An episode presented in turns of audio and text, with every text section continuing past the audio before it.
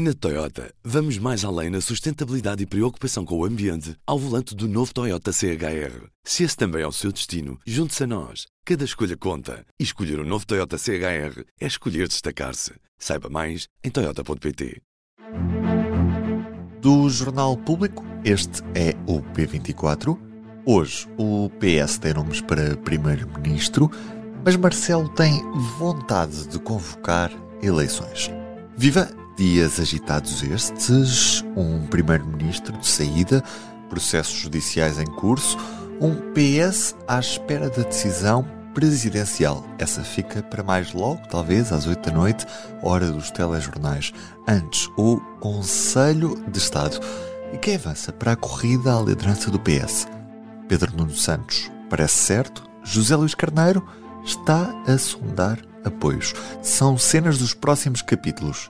À direita, não há pressa, Montenegro quer deixar o processo orçamental correr até ao fim, a bem da nação. Se nesse contexto eh, se vier a concluir que é mais útil ter um orçamento, ainda que não seja o nosso orçamento, o orçamento que nós apoiamos, porque nós, como sabem, votamos contra esta proposta de orçamento, do que não ter, eh, o PSD não criará nenhum obstáculo sobre isso. Já Ventura tenta capitalizar as três palavras: corrupção no governo.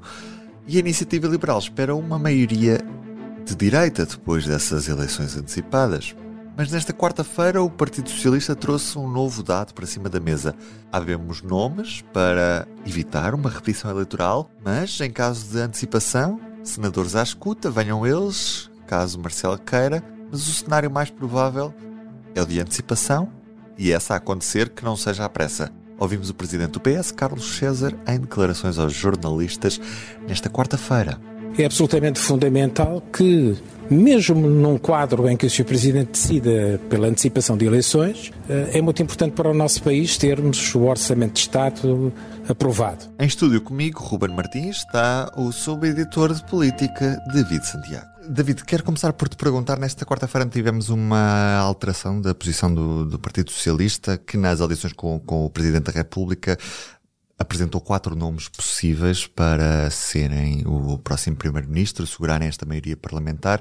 Que posição é esta que, que o PS apresentou ao certo ao Presidente da República? PS, e segundo disse agora o presidente socialista Carlos César, tem aqui uma posição que já muda face àquilo que tinha sido anunciado também pelo próprio Carlos César um, na, na terça-feira, no final, no final do dia, que é, inicialmente o Carlos César diz que o Partido Socialista estava preparado para qualquer dos cenários, ou seja, a possibilidade de ser indigitado um novo primeiro-ministro socialista, portanto, da área da maioria absoluta, o que garantia, de alguma forma, alguma estabilidade governativa, mantinha o Parlamento, não havia dissolução.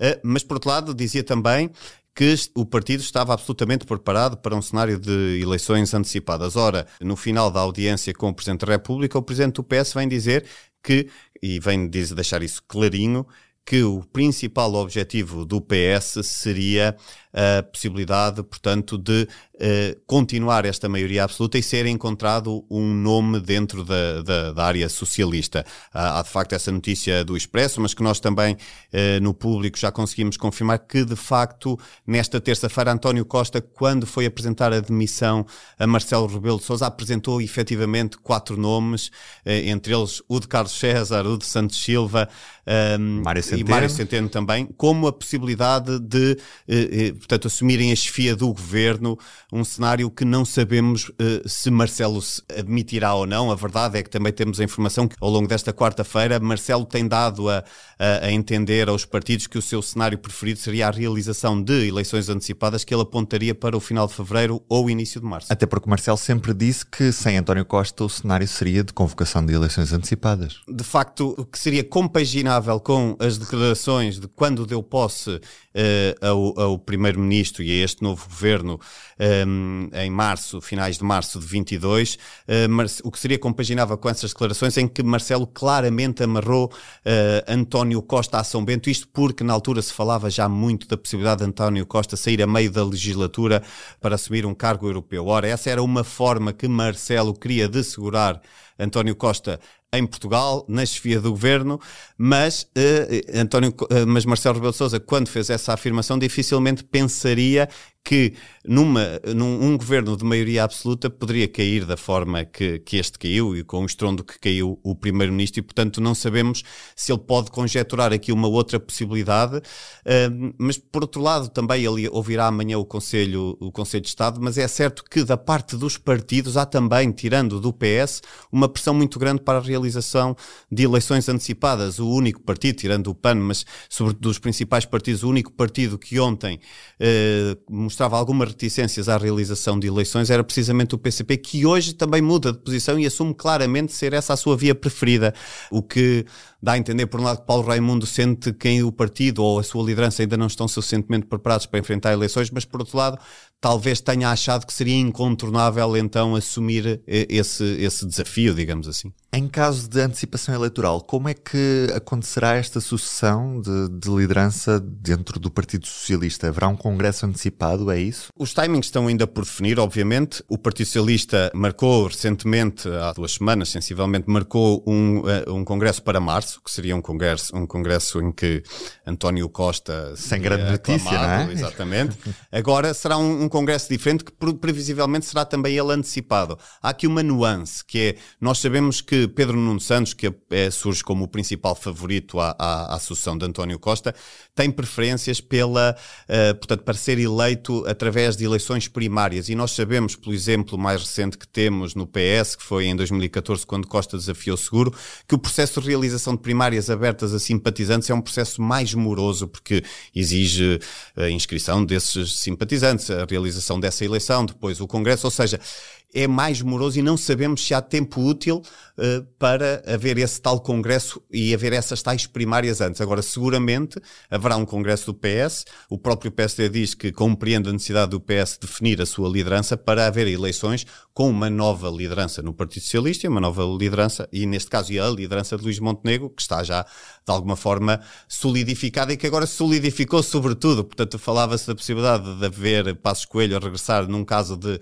um mau resultado do PSD nas europeias e agora claramente eh, Montenegro já não tem o teste das europeias. Saltou o teste das europeias e vai direto à disputa do lugar de primeiro-ministro. Portanto, Uh, veremos o que é que acontece. Mas só para, para voltar à tua pergunta, haverá um congresso seguramente do Partido Socialista que provavelmente terá que ser antecipado. E em relação aos timings também para esta convocatória eleitoral, é expectável que Marcelo espere mais um pouco para concluir este processo orçamental e para que o plano de recuperação e resiliência decorra com normalidade? Ou, ou isso não está nas preocupações do Presidente? Conseguimos adiantar alguma coisa neste momento? Seguramente estará nas preocupações do Presidente da República, que, que já demonstrou inclusive essa preocupação há dois anos, a quando da dissolução uh, da, do Parlamento, apesar na altura não pelo orçamento, mas por outras matérias importantes que quis assegurar que eram aprovadas no Parlamento antes da, da dissolução. Ora, a doutrina divide-se, inclusive, dentro, eh, no, no âmbito de, de, vários economistas. Há inúmeros economistas a dizer que não há problema nenhum de, de se ir para o próximo ano sem orçamento, com duodécimos, mesmo no que diz respeito ao, ao plano de recuperação e resiliência. A verdade é que Marcelo tenderá pelo, e a informação que temos é que ao longo do dia de hoje é que Marcelo tenderá a aguardar, portanto, a jogar com o calendário para a dissolução do Parlamento, de forma a garantir que no dia 29, na votação final global, o orçamento é aprovado. Não obstante, seja um orçamento que será um orçamento seguramente também de curto prazo, porque nós sabemos que em ocasiões anteriores, quando há eh, este tipo de situação com eleições antecipadas, por norma, o novo governo que assume funções, sobretudo então se pensarmos que possa haver uma alternância partidária no, no governo, esse novo executivo seguramente apresentará um orçamento retificativo e, portanto, este não será um, provavelmente ou quase garantidamente, mesmo aprovando o orçamento para 24, não será um orçamento para ser executado ao longo de todo o próximo ano. Já agora, hoje é dia de respeitinho, não é bonito? Com João Miguel Tavares. Só vimos encher a crónica desta quinta-feira. Marcelo Rebelo de Sousa tem nas suas mãos uma oportunidade única para fazer história e deixar a sua marca na democracia portuguesa. O primeiro passo é este: não ceder à gigantesca pressão para convocar eleições para o início do próximo ano, por mais inevitável que isso pareça. Esse seria o passo normal se a situação que estamos a viver fosse remotamente parecida com a normalidade. Não é. O Presidente da República devia impor um novo Primeiro-Ministro ao Partido Socialista. Fernando Medina parece uma escolha óbvia, por ser o atual Ministro das Finanças, e atirar as eleições legislativas para o final do próximo ano ou para o início de 2025. Há várias razões práticas para isso. O PS detém uma maioria absoluta no Parlamento. Existe uma altíssima probabilidade de as próximas eleições virem a produzir uma solução governativa muito mais instável do que a atual. O famoso PRR com um governo em gestão e meses de campanha eleitoral poderá nunca vir a ser executado na totalidade. A TAP e o aeroporto ficarão congelados, a entrada em vigor do Orçamento de Estado será posta em causa, o PS não terá tempo para assimilar o que lhe aconteceu, o PSD e a comunicação social não terão tempo para escrutinar Luís Montenegro e sua equipa, e convém garantir que daqui a um ano andamos todos a encontrar melhores amigos ou velhos cofres em casa de novas mães. E a lista poderia continuar. O que ouvimos foi apenas um certo. As crónicas do João Miguel Tavares, lidas pelo próprio, estão disponíveis para os assinantes no site do público. Hoje é um dia D no que toca à crise política, minuto a minuto, em público.pt. Vamos seguir este dia e conhecer a decisão de Marcelo Rebelo de Souza. Da minha parte, despeço-me por hoje. Ruben Martins, música original de Ana Marques Maia, David Santiago como convidado. Tenha um bom dia. Espero por si em público.pt. Até lá. O público fica no ouvido.